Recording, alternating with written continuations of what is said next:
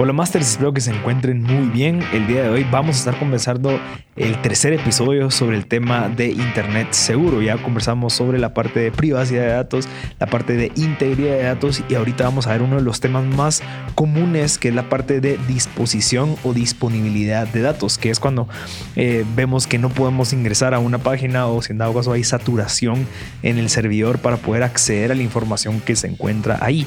Y de cierta manera eso puede convertirse también en una manera de poder hackear o de cierta manera perjudicar nuestro sistema o nuestra comunicación directa con nuestro posible usuario. Y al final eso es eh, se puede lograr a través de ciertos programas o ciertas maneras de hackear, por lo tanto tenemos que tener mucho cuidado. Entonces ahorita Minor Castro de Claro Empresas nos comenta un poquito y nos hace entender y entrar en contexto qué es la parte de disponibilidad de datos. Normalmente hablar de vulnerabilidades de disponibilidad está relacionado con ataques DOS y DDoS. Hay una diferencia entre ambos y, lo tocaremos en otro, en otro momento. Eh, normalmente los ataques de este tipo busca saturar servicios, digamos, de Internet o aplicaciones críticas publicadas con tráfico ilegítimo. Cuando digo tráfico ilegítimo me refiero a que son peticiones que no son válidas que un servicio o una aplicación intenta responder, pero al ser demasiadas las peticiones, el servicio se satura y termina cayendo, haciendo que las solicitudes que sí son legítimas no puedan procesarse. Por ejemplo, en octubre del, del año 2016 hubo un ataque de denegación de servicios distribuida a, una empresa que se llama DIN DNS. Eh, DIN DNS es un operador de resolución de nombres de dominio para empresas importantes como PayPal, Netflix, Twitter, Amazon, por mencionar algunas. Es decir, en Internet o en las, en las redes de datos la comunicación es a través de direcciones numéricas.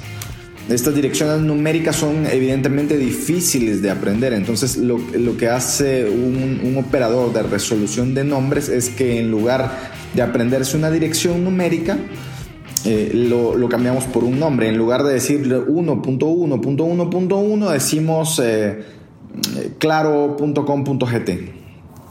Entonces, esta empresa que, que le brinda resolución de nombres de dominio a, otras empresas de, muy alto perfil, eh, fue saturada y se cayó medio Internet.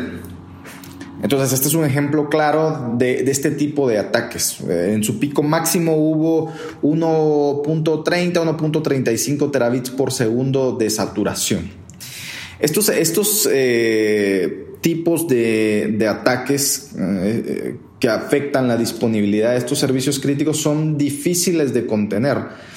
Los cibercriminales no intentan en su mayoría atacar eh, empresas de bajo perfil, que también, que también puede ser, eh, sino que intentan atacar empresas de este tipo que brindan servicios de red a otras empresas eh, o buscan no poder accesar eh, que, el cliente final no pueda accesar a una página mm, específica de un cliente en específico.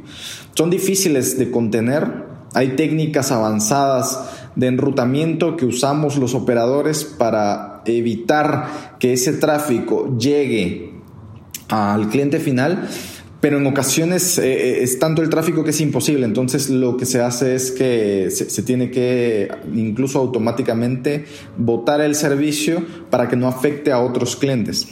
Hay otras técnicas evidentemente más avanzadas que en la que se utilizan escudos, escudos en las entradas eh, globales de Internet para mitigar eh, este, este tipo de, ataques. Básicamente lo que se hace es que a través de patrones de tráfico se logra detectar cuál es el tráfico malicioso, este tráfico se filtra y eh, se, deja pasar el tráfico legítimo de la solicitud. Hay dos componentes principales para asegurar la disponibilidad de la información y por lo tanto de minimizar el riesgo de confiar la información valiosa a la tecnología, ya que de cierta manera a veces no controlamos al 100% de la tecnología. Estos son asegurar que los sistemas operen para presentar la información cuando se requiera, o sea, hacer exámenes rutinarios, estar, estar detrás del, del tema del servidor para ver que todo funcione y contar con información de respaldo para prevenir fallas del sistema o pérdida de información, que eso es realizar los constantes backups. O sea, si en dado caso nosotros tenemos información ahí, pues tenemos que estar haciendo backups constantes porque cada vez se va actualizando la información con nueva información de nuevos usuarios. Por lo tanto, hay que estar actualizando el servidor con el backup o puede ser otro servidor con otro backup para no tener todos los huevos dentro del mismo lugar o la misma canasta. Los programas, tanto los comerciales como los desarrollados internamente, también pueden ser respaldados para que se puedan recargar si las versiones originales se pierden o se dañan. La mayoría de los programas vienen cargados en discos, pero como ahora cada vez estamos más involucrados en tema de la nube, pues se pueden descargar por internet. En este caso, las copias de respaldo deben ser almacenadas localmente. Existen discos duros de 60 a 120 dólares que nos pueden ayudar para evitar esa pérdida y esa disponibilidad de los datos. Este episodio es patrocinado por Claro Empresas. Ellos ya ofrecen el servicio de seguridad contra ataques cibernéticos, malware, phishing, virus y archivos maliciosos por medio de un UTM. Monitoreo 24/7 administrado 100% por Claro con ingenieros certificados. Un UTM es una gestión unificada de amenazas, que es un término de seguridad de la información que se refiere a una solución de seguridad que ofrece varias funciones de protección en un solo punto de red. Ya Claro Empresas lo ofrecen. Si en dado caso ustedes quieren más información, me pueden escribir a info.mpodcast.net y yo les puedo enviar la presentación que ellos tienen para estos servicios. Así que ya no les quito más el tiempo, espero que se hayan disfrutado este pequeño concepto de temas de, ciberseguridad y de Internet avanzado y seguro. Vamos a estar desarrollando estos temas, como les dije, en los próximos tres lunes y van a ir recibiendo sorpresas como estas pequeñas consumibles en de 15 minutos para poder aprender algo nuevo. Así que espero que les haya gustado, recuerden de compartir y si en dado caso saben de que a alguien les puede servir esto, pues sería buenísimo que lo invitaran a escuchar este episodio. Espero que les haya gustado y este es M Podcast.